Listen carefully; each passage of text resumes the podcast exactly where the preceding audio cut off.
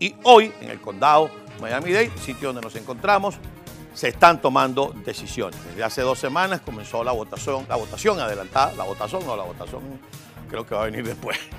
La votación adelantada y hoy es el día central de un martes donde se van a escoger jueces, donde los eh, inscritos en el Partido Demócrata y en el Partido Republicano van a escoger de entre sus precandidatos a los candidatos para ciertos cargos de elección popular y vamos a hacer una suerte de primera vuelta para la alcaldía del condado. Así que si usted es venezolano, usted tiene derecho a voto, vaya a votar. Usted se registró, vaya a votar. Yo estaré votando alrededor de las 6, 5 de la tarde. Las mesas están abiertas a partir de este momento, 7 de la mañana hasta las 7 de la noche, hora del este en los Estados Unidos. Cumpla con el deber y, y ejerza el derecho de votar. Queremos más y mejor democracia.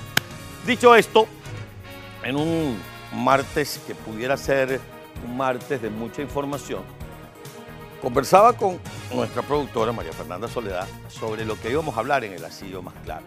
Y le decía que me asaltó en el día de ayer una preocupación.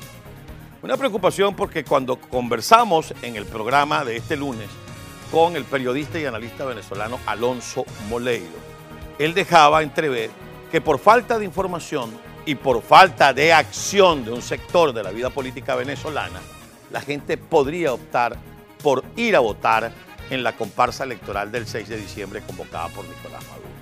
Eso me dejó inquieto. Y bueno, por esas cosas de la televisión, pues la entrevista terminó y no profundizamos en el tema.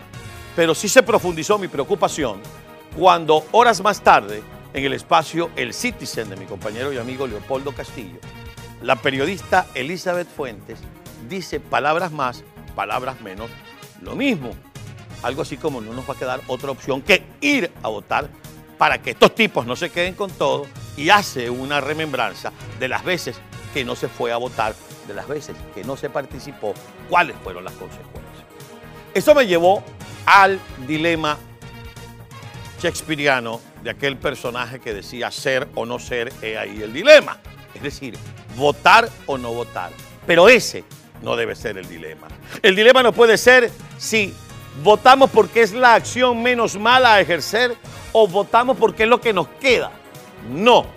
Y aquí me remito nuevamente al famoso documento de la Conferencia Episcopal Venezolana.